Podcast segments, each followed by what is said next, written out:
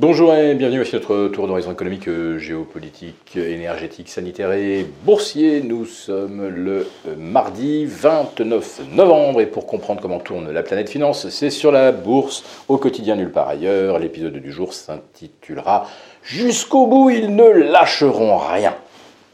Et oui, le CAC 40 euh, gagne un petit peu moins de 10% depuis le 1er novembre, mais pas question de retomber sous les 6666.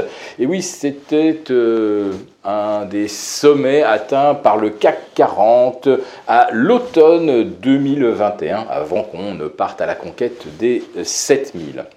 Le CAC 40 qui vient donc de gagner 10% au mois d'octobre, 8%, 8,5% même au mois de novembre, quand on était au-delà des 6007. Eh bien, vous avez là l'automne le plus haussier pour l'instant euh, de l'histoire du marché parisien.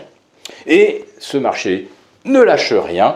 Et c'est d'autant plus facile qu'avec l'absence de volume, eh bien, on peut stabiliser, figer les scores. Et c'est un petit peu ce que l'on observe maintenant depuis une semaine. Alors bien sûr, il y a eu le prétexte de Thanksgiving, du pont observé par les gérants américains. Il n'y avait plus personne, ni jeudi ni vendredi. Le marché n'allait nulle part. Et hier, il n'a consolidé qu'à la marge avant de récupérer ses pertes ce mardi matin. Donc, euh, si une consolidation doit s'enclencher, il va falloir pour cela un vrai catalyseur. En tout cas, c'est ce que beaucoup pensent. Et si la consolidation euh, débutait tout simplement au 1er décembre, parce que les scores ont été figés techniquement jusqu'au 30 novembre, pour des raisons euh, eh de tactique, d'allocation d'actifs. On peut imaginer à peu près tout ce qu'on veut. Ce qui veut dire que si vendredi, le NFP, le rapport sur l'emploi américain, est jugé euh, décevant ou surtout non conforme aux intérêts de Wall Street, et l'intérêt de Wall Street serait que les chiffres soient mauvais, les créations d'emplois en forte baisse, le chômage en hausse et se rapprochant des 4%, alors oui, on pourrait alors croire que la Fed se montrera moins agressive les 13 et 14 décembre prochains. C'est ce que l'on peut espérer et c'est exactement cet espoir que euh, James Bullard a tenté euh, eh bien, d'enterrer en déclarant que la Fed ira jusqu'à 5, voire au-delà de 5 euh, pour le loyer de l'argent, et euh, que cette,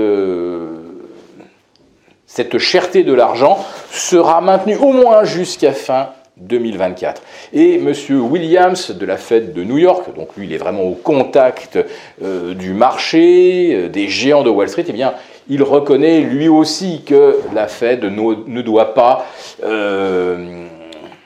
relâcher la garde euh, et se montrer ferme sur ses intentions de juguler l'inflation. Alors Williams est un petit peu plus dans la nuance, il nous explique que oui, la Fed va tenir compte des chiffres, mais qu'elle ne fera en tout cas preuve d'aucune faiblesse par rapport à l'inflation. Donc, euh, des marchés qui ont énormément monté sur l'idée d'un pivot qui surviendrait peut-être dès la mi-2023, eh bien, se sont peut-être fait beaucoup d'illusions, ou alors euh, cette illusion est un narratif qui a été complètement orchestré pour soutenir euh, la hausse des marchés à l'encontre de, on va dire, tous euh, les éléments fondamentaux, euh, qu'il s'agisse de l'inflation, de la récession, du coût des matières premières et surtout de la croissance chinoise, une croissance mise à mal par la politique du zéro Covid qui aboutit à l'internement de dizaines de milliers, centaines de milliers, de millions de Chinois qui, euh, du coup, ne sont plus à leur poste pour produire des biens exportés vers l'Occident. Et puis, ben, on a vu euh, lundi l'impact euh, des euh, rumeurs d'émeutes, de manifestations en Chine.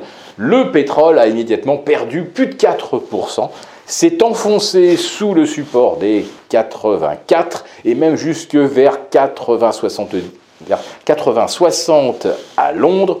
Autrement dit, on voit bien que n'importe quelle mauvaise nouvelle en provenance de Chine peut maintenant provoquer un basculement du coût de l'énergie, des matières premières et certainement des hypothèses de croissance en Occident.